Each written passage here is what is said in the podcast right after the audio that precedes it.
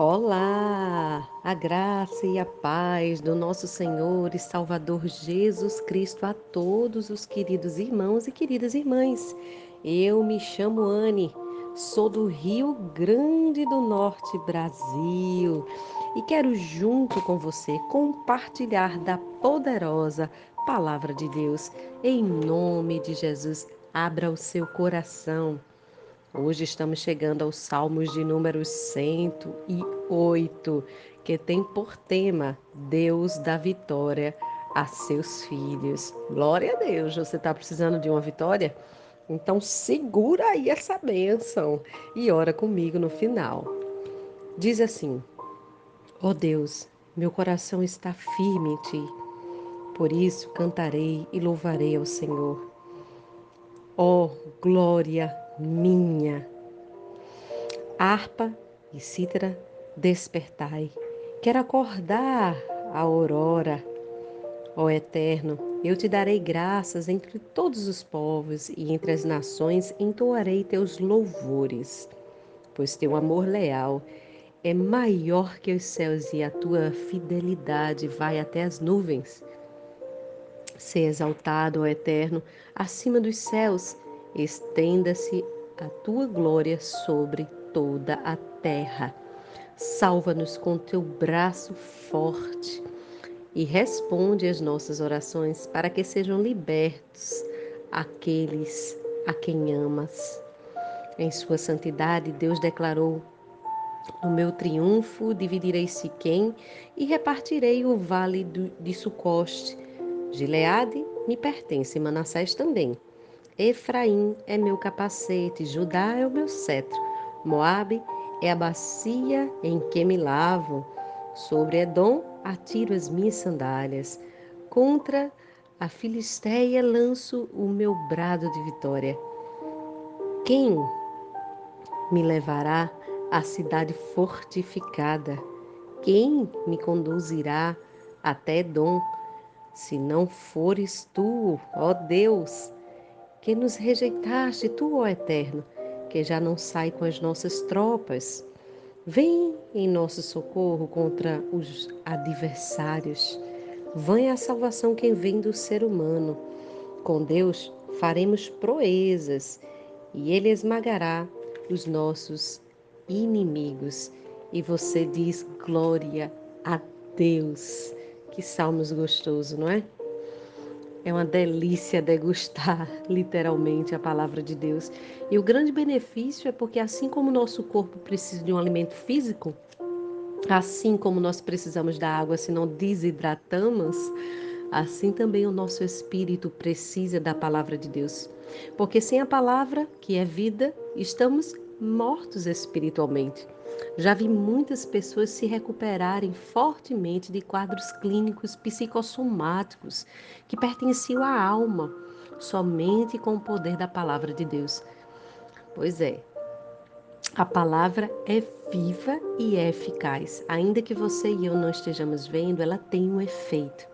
E Davi se destaca entre os servos do Senhor no Antigo Testamento por causa dessa dedicação à adoração, a conhecer de fato a Deus e servi-lo. Ele escreveu a maioria dos salmos contidos neste livro rico de louvor e com certeza incentivou outros autores a compor os demais salmos usados pelos judeus lá no templo em Jerusalém.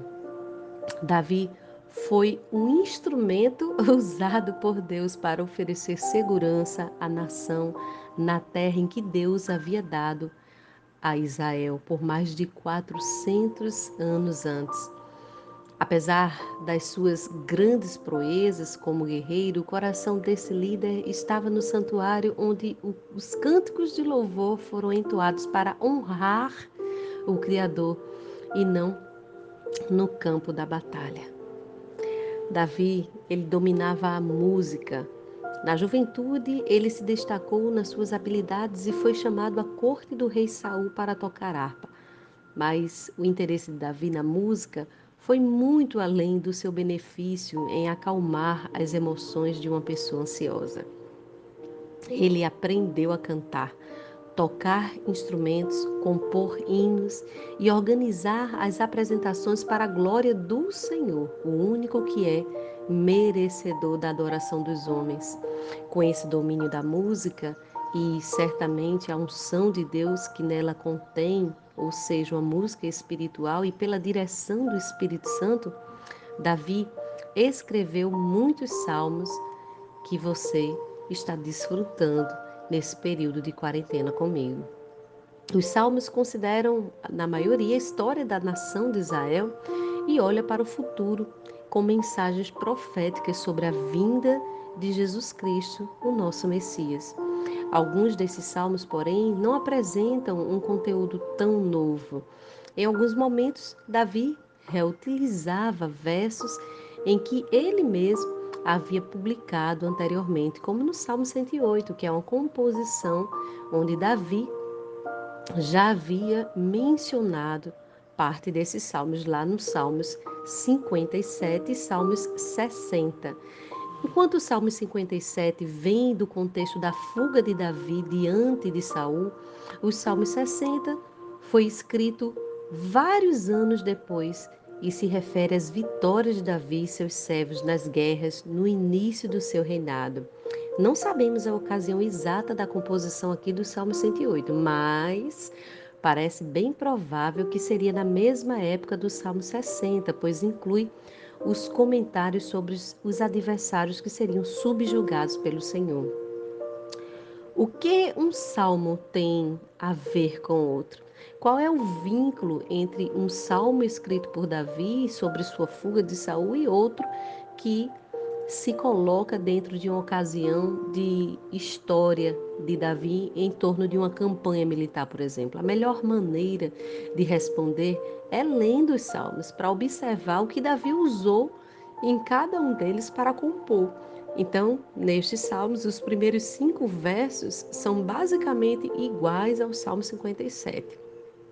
Quando nós estudamos o Salmo 57, se você não estudou, busque estudar, nós observamos que os primeiros versos comunicam a angústia de Davi cercado por leões, ou seja, perseguidores, e os últimos versos expressam sua confiança no Senhor. Já o Salmo 108 não começa com apelos de uma pessoa perseguida, e sim com a sua confiança no Senhor. Um líder vitorioso. Glória a Deus. Aleluia. Por isso ele inicia dizendo: Ó oh Deus, meu coração está firme em ti. O seu coração está firme no Senhor diante de tudo que você tem visto nesse período. A sua fé tem sido abalada? Você tem desanimado ou as circunstâncias têm te levado para mais perto de Deus? As experiências de Davi antes de ser coroado serviam para prepará-lo para o que Deus ia fazer, como governar ao povo. Você sabia que Deus também prova nossa fé e tudo que nós temos feito nesse período de quarentena tem a ver com todo o propósito que Deus estabeleceu para mim, para você? Davi aprendeu a importância da humildade e da dependência de Deus. Não é diferente nos dias de hoje uma atitude bem diferente do narcisismo do seu predecessor Saul.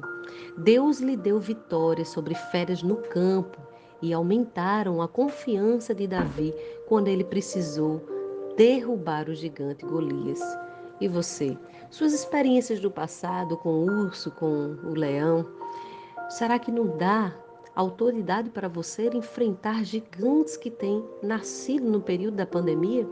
Da mesma maneira que achou em Deus livramento das perseguições de um rei ciumento como Saul, Davi confiou em Deus para lhe dar vitória sobre os inimigos de Israel. Quando a gente tem uma fé assim, na certeza, firmado o nosso coração em Deus, a gente é capaz de fazer proezas e ainda ajuda outras pessoas a saírem de situações difíceis, e é o que acontecia com Davi. Já na segunda parte desses salmos, traz uma mensagem particular de atenção à nação de Israel. A questão, a questão aqui não é apenas o livramento de um homem perseguido, e sim a fé de todo o povo de Deus. E é por isso mesmo que os últimos versos assumem uma voz coletiva quando fala teus amados. Dos exércitos, das proezas feitas por Deus contra os nossos adversários. Davi desejava que todos os israelitas mostrassem junto com ele a mesma confiança em Deus, do jeito que a incredulidade contagia a fé também. E Davi sabia bem o que era isso quando precisou fugir lá para a caverna quando ele estava sendo perseguido por Saul. Dos mais escuros recintos do desespero, os apelos dos amados de Deus seriam ouvidos e respondidos. Quando você escutar estes salmos, os salmos de mais de três mil anos depois do reinado de Davi, aprenda, aprenda a confiar em Deus. O verso 6, se você quiser dar destaque, diz que Deus, ele nos salva com o seu braço forte. Talvez você não tenha tanta força. Talvez você ore, mas você nem ore com fé. Você mesmo desacredita das suas orações. Mas eu vou te dar um conselho. Ore a palavra. Ore a palavra. Leia a palavra, como nós temos feito nesse período de quarentena. E tenha certeza que a força virá do Senhor. Tenha certeza que a tua oração vai ser ouvida por Deus. Deus pode responder com sim, com não, com um espere. Deus pode inclusive ficar em silêncio, dizendo para você desse espere. Mas tenha convicção que Ele pode te salvar e te libertar, porque Ele te ama, e é o que diz esse verso de número 6. Eu quero orar por você pela sua casa, pelo seu filho, pela sua filha, pela sua família. Pai, em nome de Jesus, este, este salmo de hoje, Senhor, fala de Deus que dá vitórias ao seu povo.